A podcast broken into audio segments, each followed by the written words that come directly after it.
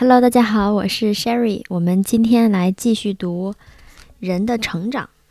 呃，我们我今天下午读完了 Part One 的第四节到第六节，所以呢，本期我想尝试讲一讲我读到的内容。我会总结一些点，同时呢，也会去读一些原文。如果我觉得比较有必要的话，那么我们就先开始。呃，之前我们读到了，呃，蒙台梭利他对于自己这个方法的一个呃追溯，然后之后他提到了我们没有认识到真正的人。那么第四节呢，它的这个小标题就叫做“人的研究”。那他为什么想要研究人呢？他是这么说的：如果科学能开始研究人，就不仅能为儿童和青少年教育提供新方法，还能帮助我们深刻理解许多不为人知的人类与社会现象。但是，人的研究呢，遇到了非常大的障碍，也就是几千年来人们所堆砌的一些偏见。这个偏见呀，就像冰川一样那么的结实，我们很难进入到这个里面，所以很难去打破这个偏见。所以蒙台梭利认为啊，需要有人去做勇敢的探索，与对立因素做斗争，因为科学中的普遍武器，如观察和实验，已经不能满足现在的这一个需要了。那对于那个年代，也就。还是一十九世纪五十年代，啊，人们确实也有进行一些精神和心理方面的研究，啊，发现了潜意识的存在。但是这些它其实最开始只是用于治疗那些患有精神疾病的成年人，然后慢慢的把这个扩展到了心智正常的成年人，最后呢，呃，也。涉及到了一些儿童心理学的这个领域。那么这些研究成果表明，当代几乎所有人在心理构成方面都有很多缺陷。这个时候，蒙台梭利列举了很多这样的一些例子，列举了一些数据，表明什么呢？表明精神错乱患者的人数逐渐增多，由此由心理疾病导致的犯罪。比率不断上升，并且问题儿童的数量也特别多，青少年犯罪的现象越来越严重。这个时候，蒙台梭利他就开始强调，鉴于上述问题对人类造成的严重危害，我们必须予以足够的重视，深入思考它这个深层的这个原因。嗯，后面蒙台梭利将我们的物质生活和精神发展。进行了一个对比，我觉得说的非常好。文明并没有为精神创造出类似于身体保健的保护措施。今天，人们可以控制和利用地球上的物质资源和能量，却完全没有考虑到以人类智慧为代表的超级能量。也就是说，我们现在的物质发展非常的快，而且物质也非常的充足。嗯，但是呢，人的精神发展却是停滞的，呃，人的精神世界是匮乏的。人作为一个精神存在，被无情的抛弃，受外部环境的支配，并正在摧毁自己的建筑成果。那么，我们可以想见，一场人类重建的全球运动。势在必行。那么，这个全球运动的目标是什么呢？就是帮助人类维护心智平衡、心理健康，在其所处的外部环境中明确自己的定位。这场运动不受任何国家、任何政治主张的限制，因为它的目的是提升人的价值。它关注的对象主要是人，不问政治，也不管国籍。那么怎么样去做？那么教育肯定是其中一个非常啊有效的办法，但是常规的学校的教育方法肯定是不能达到这样的一个效果的。那蒙台梭利认为，教育必须以心理学为基础，保护孩子的个人特质，并且教育还要对人类的文明有清楚的认识和深刻的理解，使人在保护自己的人格不受混乱的外部环境侵害的同时，成为一个真正的人，知道自己在历史上处于何种位置的真正的人。很显然，随意拟定的课程大纲或者课程不能够实现传递现代文明的重任。我们需要的是另一种课程，这种课程能够使人以宇宙观的视角来了解历史和人类生命的进化，了解自身在现代社会所处的地位。今天的教育如果不是用来帮助人认识他所适应的环境，那么它又有什么意义呢？最后，呃，蒙台梭利提到，教育的问题必须在尊重宇宙秩序法则的基础上才能够解决。对宇宙规律的尊重是最为基本的，因为只有以这些规律为基础，我们才能评价和修订涉及人类过去构建的林林总总的规律。那么第四小节就结束了。读完这一小节，我的感受就是这本书是在一九五零年代，一九五零年写的。我们现在是二零二一年，都快结束了，我们的问题依旧还在。这个问题都七八十年了，没有什么解决。我们的物质依旧是在快速发展着，可是人类的精神文明，我感觉于是越来越匮乏了。它还不是停滞不前，我觉得还有一点下降的趋势。嗯，好的。然后我们来看一下第五小节，我们的社会现状。虽然现在描述的是五十年代的社会现状，但我觉得它和我们现在所面临的问题几乎是一样的。我们来看一下，人们已经公认，在奇迹般的物质文明进步与停滞不前的人类精神发展之间，存在着一种不平衡。同时，人在适应环境的过程中受苦受难，甚至自甘堕落。蒙台梭利，呃，给了一个比喻，我觉得非常的恰当。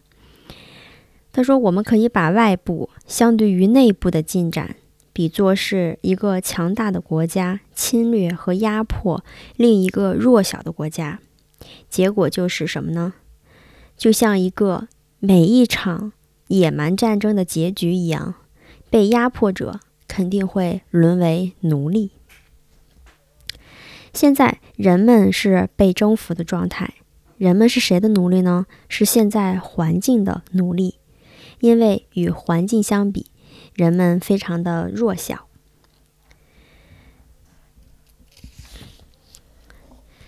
接下来，蒙台梭利提到了我们现在所生活的世界是没有安全感所言的。他举了几个例子，第一个例子是，首先是钱财。他说，存在银行里面的钱可能随时会以不同的方式突然消失不见，再也找不着。那他想，我们是不是应该像中世纪时期的人们那样，把钱藏在一个秘密的地方？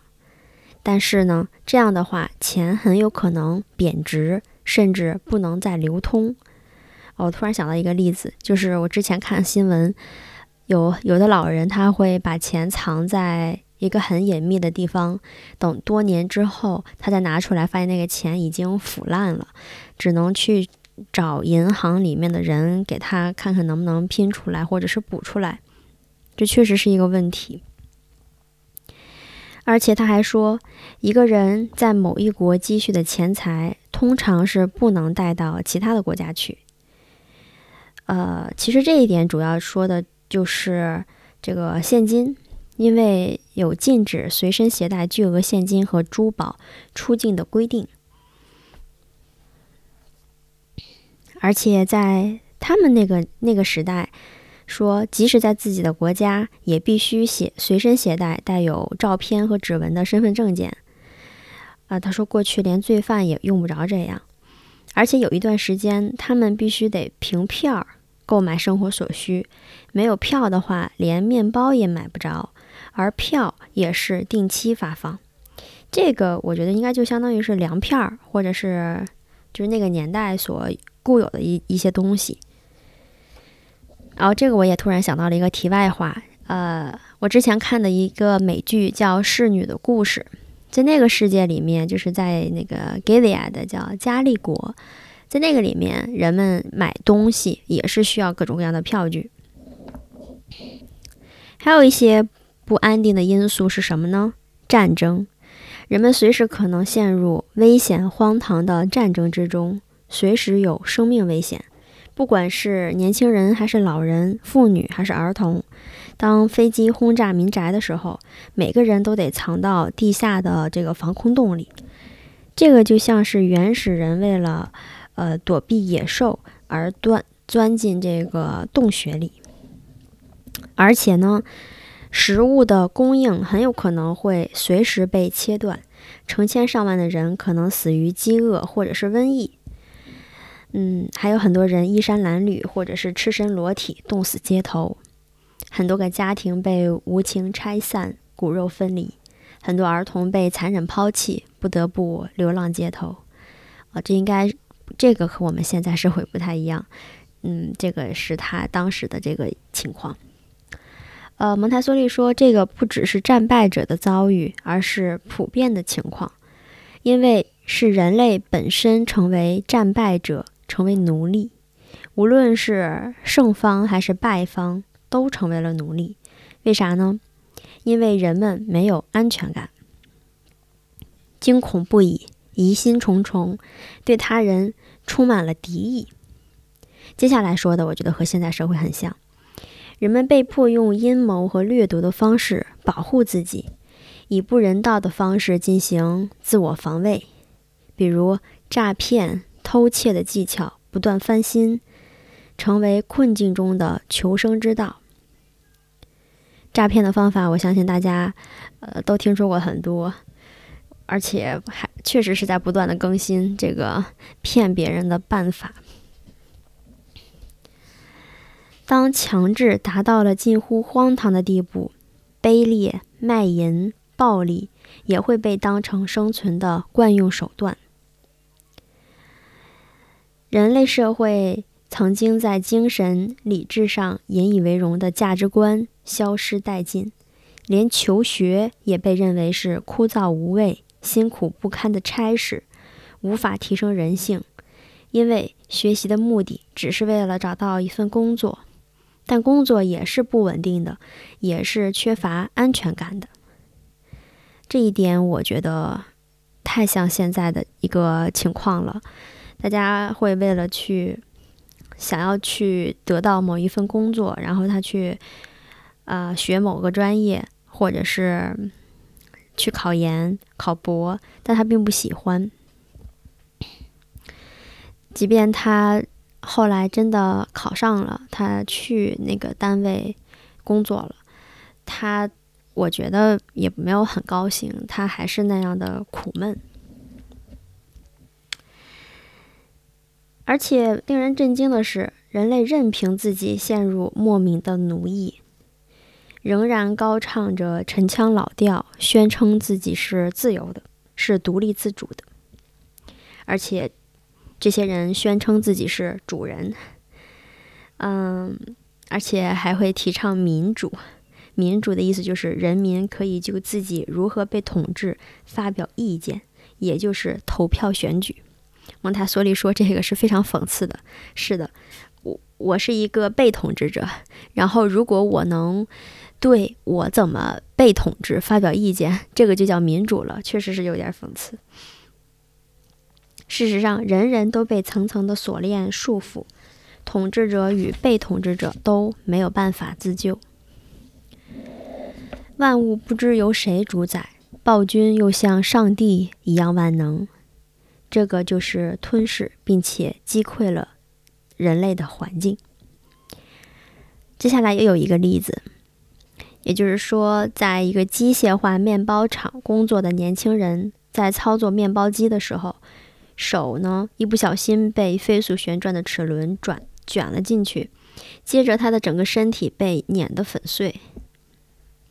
人已经不知不觉地成了环境的受害者，环境就好像是那台巨大的机器，能够生产出大量的食品，而被卷入的工人就代表着他不够熟练、不够谨慎，竟然被应该为他们带来财富的机器捕获，而致粉身碎骨。这就是人和环境之间不平衡的一个例子。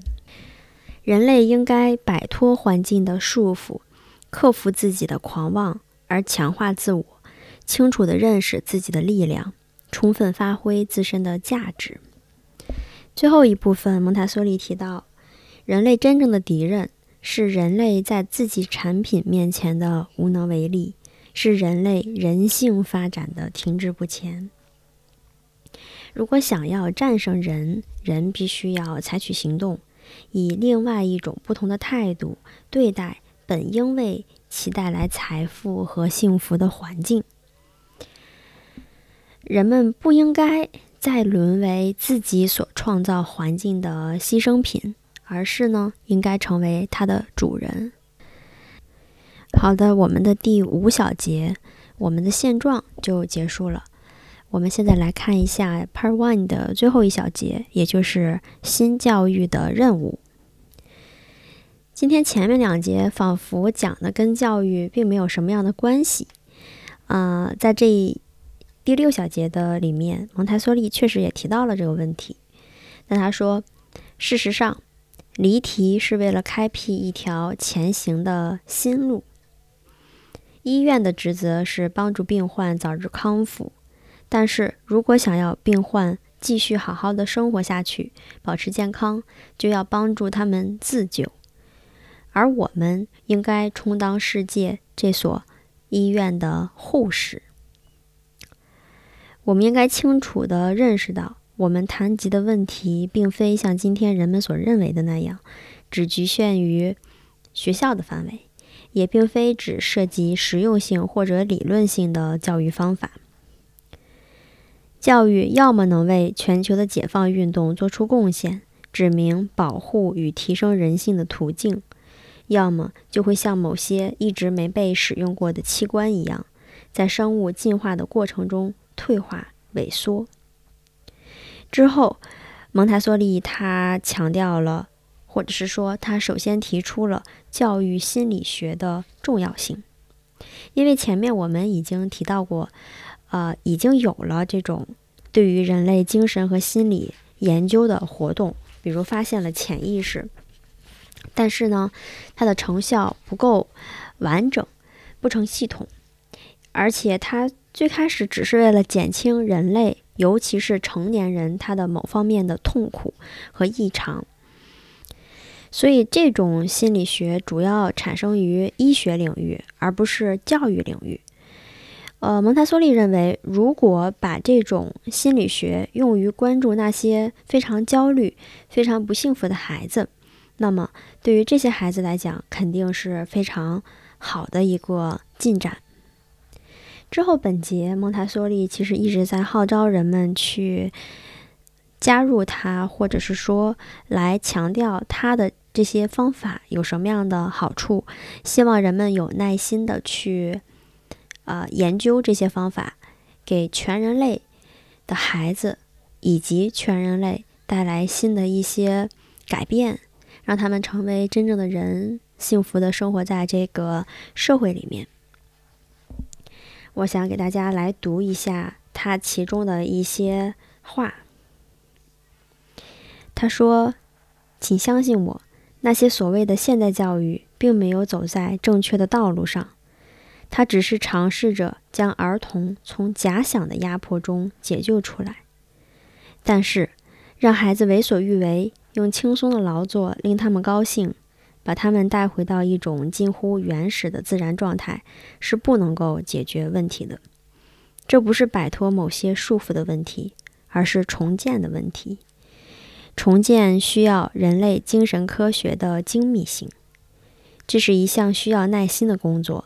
是一项基于研究的尝试，更是一项需要成千上万人齐心努力研究的工作。当然，有些人会说：“是呀，这说的确实是挺好的，而且也很吸引人。”但是，你难道没有看到我们周围的孩子在不断的成长？儿童变成少年，少年变成成人，我们可能已经等不及什么结果了，因为到时候人类或许都毁灭了。蒙台梭利说：“如果遇见这样的问题，我将这样回答，并不需要等到研究工作大功告成之时再开始，只要理解并且把握住理念，按照它的原则行事就可以了。”一旦儿童置身于能够表现自己的环境中，除了他们自己，没有谁能够展现人类心理发展所遵循的自然途径。也就是说，人类的第一个老师是儿童本人，更确切地说，是无意识中引导儿童的生命规律和宇宙规律。而且蒙台梭利相信，要捕捉儿童行为的表现并不难，真正的困难在于成人对于儿童根深蒂固的偏见。这种偏见主要是由于理解的缺失，而转成一种专制的、自以为是的推理、不自觉的自我中心意识，以及作为征服者的傲慢。以此为基础形成的教育模式，如同重重帷幔，遮蔽了儿童智慧天性的价值。我们的贡献，不管怎样微小、不完整，或者在科学心理学领域工作者眼中多么的微不足道，但至少可以精确地解释偏见这个巨大的障碍。偏见有可能抹杀和摧毁我们独特的贡献。哪怕只是正视这些边偏见的存在，就已经使人类获益匪浅。读完最后这一小节，我想我们确实应该去多多的反思自己，去想自己有哪一些偏见。我自己就有这个毛病，我特别擅长进行自以为是的推理，以为自己说的是对的。啊，但其实很多时候我说的并不是正确的，我也不知道别人是怎么想的。嗯，想要更多的理解别人，或者是想要更多的了解自己，首先还是要多放下偏见，多尝试去接受一些新的想法和新的概念。嗯，好的，我们本期就结束了，感谢大家的收听，我们下一期再见。